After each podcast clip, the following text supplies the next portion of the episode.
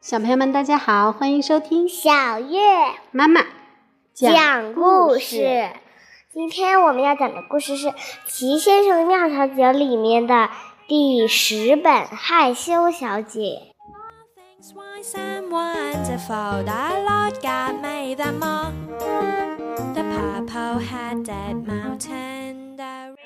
害羞小姐就是克制不住，克制不住害羞。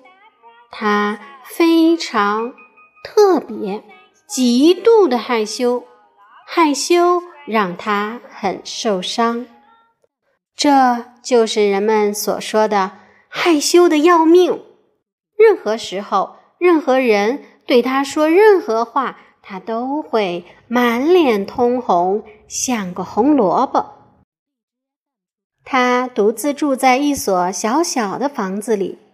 那个地方离你家很远哟。事实上，它离所有人都很远。那座小房子叫顶针小屋。害羞小姐太害羞了，她都没有勇气走出小屋。她从不出去购物，一想到走进商店买东西，他就害怕的不得了。因此，他在顶针小屋的花园里种了些食物，过着非常平静的生活。真的，非常非常非常非常的平静。砰砰砰！正在顶针小屋的厨房里吃早餐的害羞小姐被吓得钻到了餐桌底下。其实。那只不过是邮递员在敲门。有人在家吗？邮递员喊。害羞小姐躲在餐桌底下，紧紧的捂着耳朵，闭上眼睛。嗯，他一定是出去了。邮递员心想。他把信从门下面的小缝里塞了进去，然后就离开了。害羞小姐等啊等，等啊等，直到听不到一点儿脚步声，她还要再等一会儿。几乎一整天，她都躲在厨房的餐桌下，直到天黑，害羞小姐才从餐桌底下爬出来。信就在门垫上，这是她有生以来收到的第一封信。他小心翼翼地打开信，是滑稽先生寄来的，邀请你。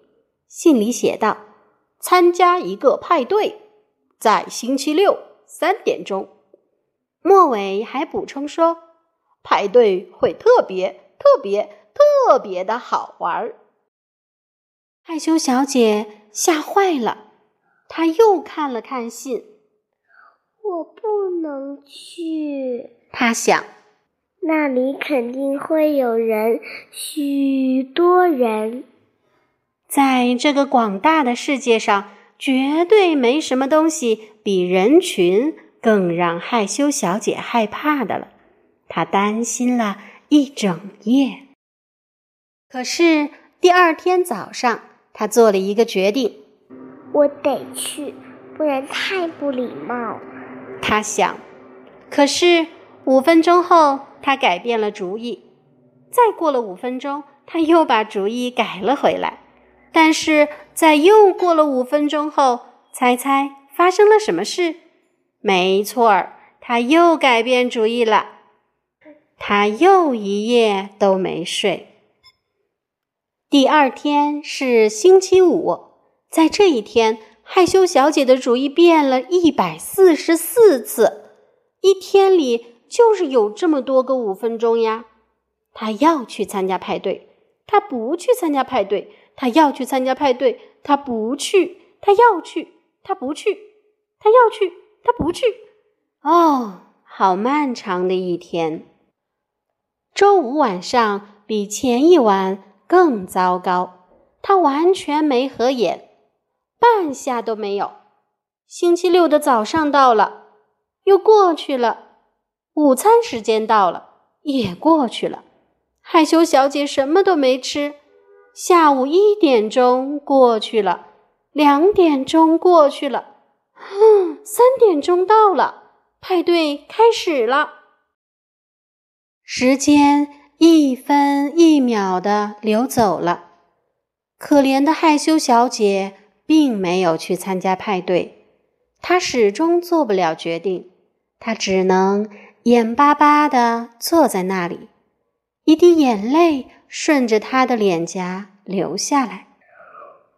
唉，我多么希望我不这么害羞呀！他抽泣着。四点钟到了，一阵响亮的敲门声响起。害羞小姐赶紧躲到椅子后面。这时，门被推开了，滑稽先生走了进来。我知道你不会来，他看着躲在椅子后面的害羞小姐，微笑着说：“所以，他继续说道，我来接你了。”害羞小姐的脸变得越来越红。来吧，滑稽先生抓住她的手喊道：“你去了一定会开心的。”他带着满脸通红的害羞小姐。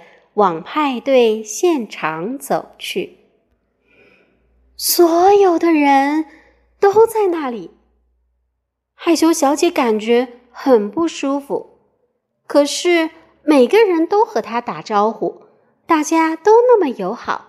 渐渐的，随着派对的进行，你猜猜发生什么事了？害羞小姐的脸不红了。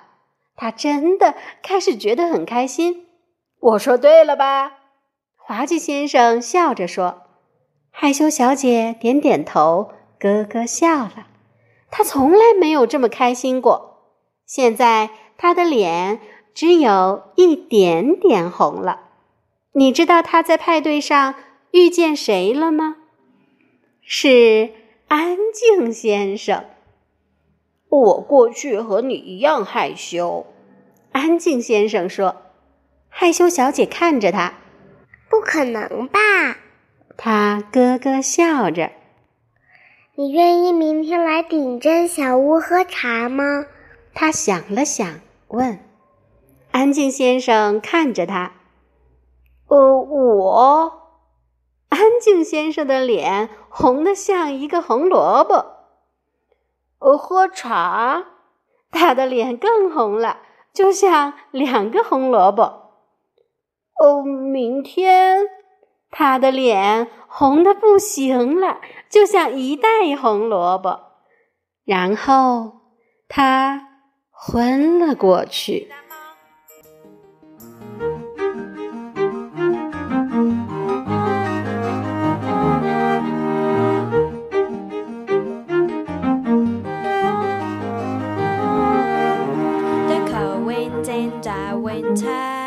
pleasant summer sun. The ripe fruits in the garden, he made them everyone.